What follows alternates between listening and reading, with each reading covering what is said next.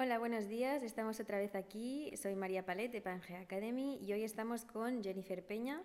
Eh, ella es estudiante de biotecnología en la Universidad Autónoma de Barcelona. Actualmente tiene 21 años y está en cuarto de año.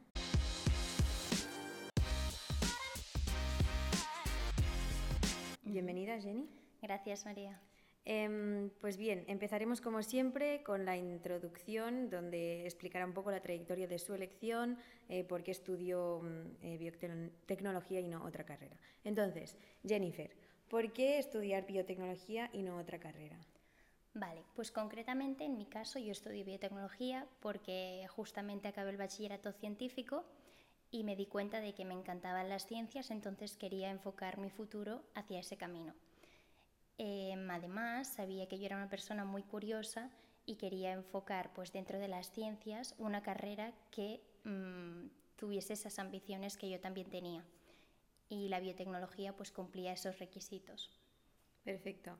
Em, entonces, también otra pregunta que me surgía era si utilizaste, por ejemplo, ayuda, eh, la escuela te ayudó, algún tutor, la familia, los amigos. Eh, fueron de ayuda para, para decidirte a estudiar bio? Sí, pues la verdad es que en sí, en el bachillerato, mis profesores no, no, fue una carrera que me aconsejasen, tenía mucho más peso pues en una ciencia, medicina, en ingeniería, odontología, pero sí que es verdad que contemplando otras opciones con mi hermana y buscando en internet y moviéndome, vi que la biotecnología era una de las nuevas carreras y que tenía bastante peso y está pues muy bien valorada. Y, bueno, decidí investigar un poco y vi que, que, sí, que podía ser una opción. Perfecto, te moviste. Em, ahora hablaremos un poco de la experiencia de la selectividad, para la gente que ahora se tendrá que examinar. Em, ¿Fue difícil? ¿Te tuviste que estudiar mucho? ¿Cuál es la nota más o menos para entrar? ¿Y qué tienes que hacer el, el tipo de bachillerato? Vale, Concretamente, si quieres estudiar biotecnología, yo realicé un bachillerato científico en el cual las asignaturas que elegí eran física, química, matemáticas científicas y, mm, biología. Entonces, para estudiar en la selectividad, pues sí que le dediqué bastantes horas, ya que la nota es alta, igual no es tan alta como medicina, que es un 12 mm, bastante alto, sino que es un 11,2 en mi promoción, fue un 11,2 que equivaldría más o menos a un notable. Y, bueno, la verdad es que yo la selectividad pues tenía buena nota de bachillerato, entonces eso también me ayudó a sentirme cómoda y preparando la selectividad, si eres un buen estudiante y durante el curso pues ha sido bien, no te supone un gran esfuerzo. Y supongo que también se puede acceder em, haciendo un posgrado o sea, no, desde el bachillerato, ¿no? Sí, se puede acceder desde un grado profesional o desde una formación profesional, ya sea pues de, química, de biología, de farmacia. Ciencias ambientales, creo. Sí. Perfecto. Em, el segundo, bueno, pasaremos al sector del análisis de la carrera de biotecnología en sí. Em, ¿Cómo experimentaste tu primer año de carrera? Eh, nivel de dificultad y de exigencia. Y sobre todo, eh, me gustaría que me hablaras del nivel de dificultad de matemáticas, química, física, porque hay muchos estudiantes preocupados para el nivel de exigencia en la primera. Vale. Pues la verdad, según mi experiencia, primero de carrera fue como un tercero de bachillerato, ya que había muchísimas asignaturas que eran una continuación de lo que yo había dado en segundo, ya sea matemáticas, que las tenía anuales, eh, química o física. La verdad es que el nivel de exigencia de matemáticas y de física no era muy elevado. Si tú venías desde, de unas matemáticas de un bachillerato científico tecnológico, eran bastante asequibles, aunque sí que es verdad que tenía un compañero que venía del social y que sí que tuvo que ponerse mucho más al día y le costaba más. Respecto a la química, la química sí que la encontré más difícil, ya que teníamos dos asignaturas de química, química orgánica y fundamentos de química, que sería la química más parecida al bachillerato. Entonces, si eres un, un, estudiante al que ya de por sí se te dan bien las matemáticas, no es ningún problema ni las matemáticas ni la física, porque es una física bastante básica. Y bueno, posteriormente en otros años sí que se siguen tratando las matemáticas, pero desde otra forma. Y entonces, la verdad es que no tiene por qué ser un problema. Vale, perfecto. A nivel de prácticas, eh, ¿en qué año las, las hiciste en tu caso y cómo son más o menos? Vale, lo bueno de la biotecnología es que empezamos desde el momento uno, es decir, desde el primer semestre de primero de la universidad, a hacer prácticas. Y eso está súper bien porque te, te, familiarizas con el mundo laboral y vas tocando pues, diferentes aspectos de todas las asignaturas. Así que eso muy bien. Lo único que las primeras prácticas pues, son muy básicas, eh, tampoco haces tantas cosas, pero la verdad es que muy bien. Y luego las prácticas en empresa se hacen en cuarto, de, en cuarto curso, en el último año, que se supone que es cuando ya tienes más experiencia. Y eh, nosotros realizamos unas 280 horas y puedes escoger tú a qué empresa tiene, pues, las quieres hacer. ¿Y tipo, qué, qué tipo de prácticas se puede? O sea, ejemplos. Vale, la verdad es que son bastante flexibles. Dentro de la biotecnología, pues tú puedes eh, decidir diferentes ámbitos. Entonces yo en mi caso pues fui a realizar unas prácticas que tiraban más hacia un enfoque de la salud y eh, concretamente yo las hice en la Vallebrón y allí pues estás con un grupo de recerca y tienes a un doctorante que te ayuda en todo momento, pero sí que te dejan mucha libertad. Es por eso que se hacen en cuarto, porque al dejarte libertad pues tienes que moverte con, con total confianza en el laboratorio. Vale, perfecto. Eh, ¿Qué más? Eh, ¿Pudiste combinarlo con trabajar? Estamos hablando del primer año de carrera. Eh, Ya que hablamos de la dificultad y tal, ¿recomiendas em, trabajar al mismo tiempo que estudiar esta carrera? Vale, yo en mi caso sí que compaginaba el estudio con el trabajo. No realizaba un trabajo de 40 horas a la semana, por ejemplo. Eso no lo recomiendo porque es bastante inviable pero sí que unas 10 horas a la semana sí que lo puedes compaginar perfectamente. Yo en mi caso pues estudiaba por las tardes porque solamente había ese horario y sí que era más difícil porque solamente podía trabajar unas dos horas al día. Pero sí, porque si tú eres una persona productiva por las mañanas, pues tienes suficiente tiempo para ponerte al día y, y llevar pues el estudio bien. Tienes que organizarte bien. Pero sí, eso sí, tienes que ser muy organizado si quieres trabajar. Vale, en cuanto a los años posteriori, eh, comentarios que tengas que añadir, tipo si aumenta la dificultad, aumenta el nivel de exigencia.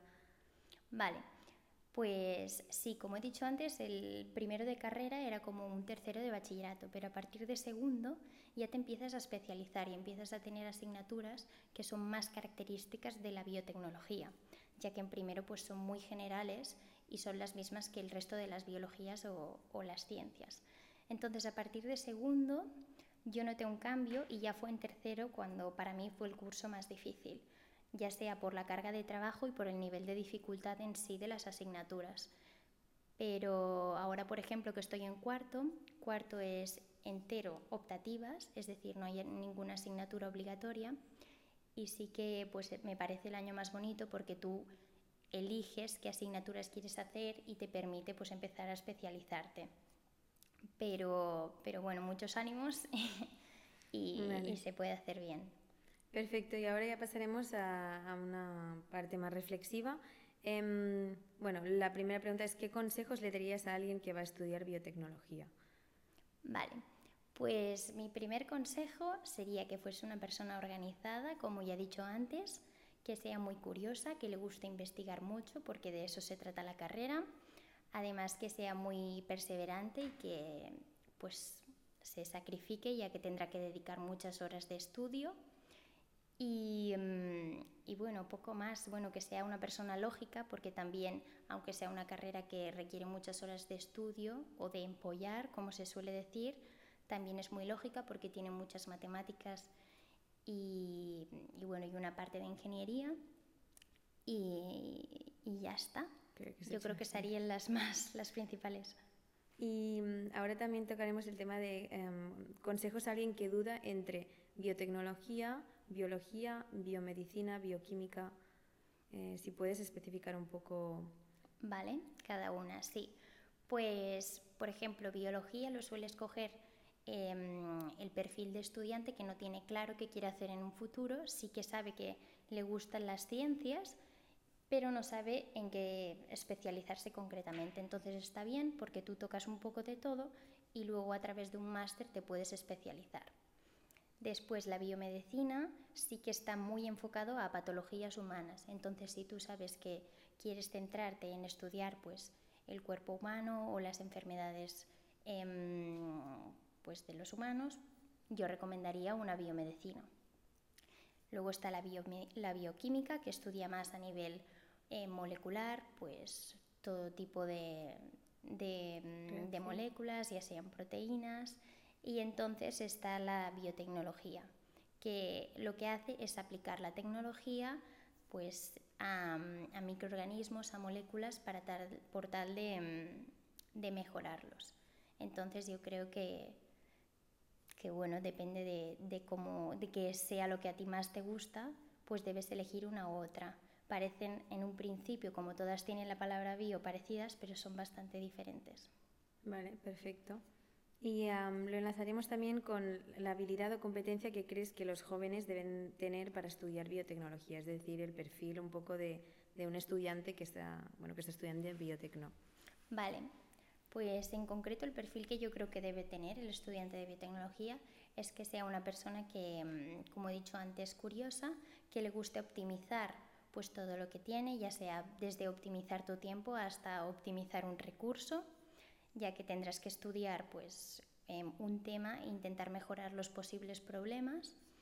Y, bueno, mm, además lo que he dicho, bueno, sería un poco lo que he dicho antes en general del estudiante de ciencias, que sea una persona lógica, perseverante y sobre todo que le guste optimizar, porque de eso se trata la carrera en sí. Vale, perfecto.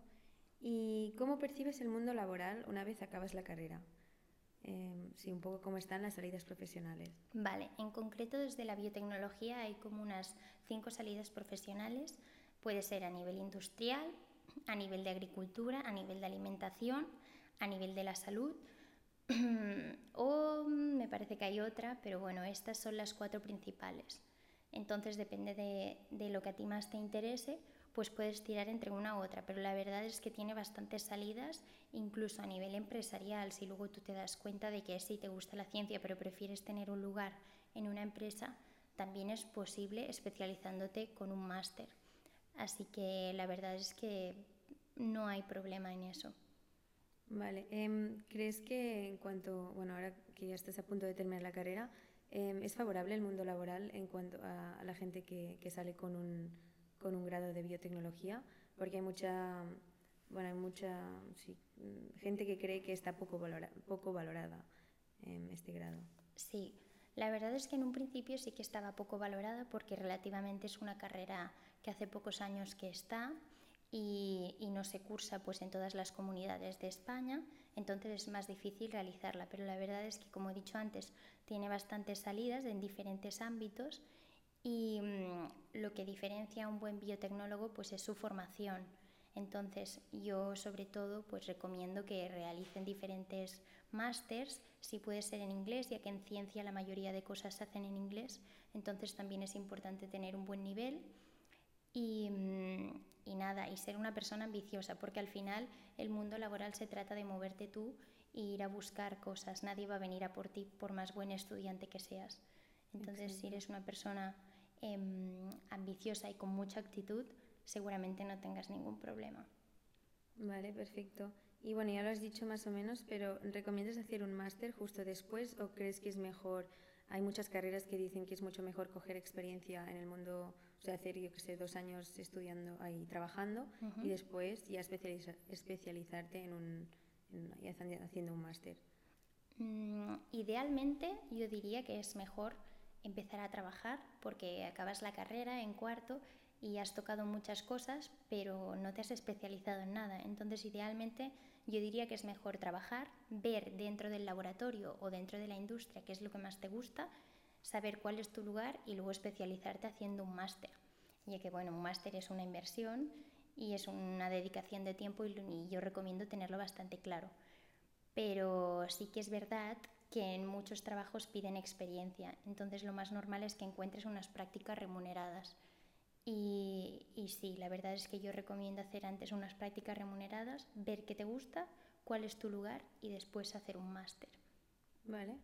Pues muchísimas gracias. Aquí ya se acaba la ronda de preguntas. Eh, muchas gracias, Jenny. De nada. Y bueno, que sabe, eh, ya sabéis que nos podéis encontrar en Spotify, en iTunes, en forma de podcast o también eh, encontraréis la entrevista completa en nuestro canal de YouTube, que es Pangea Academy.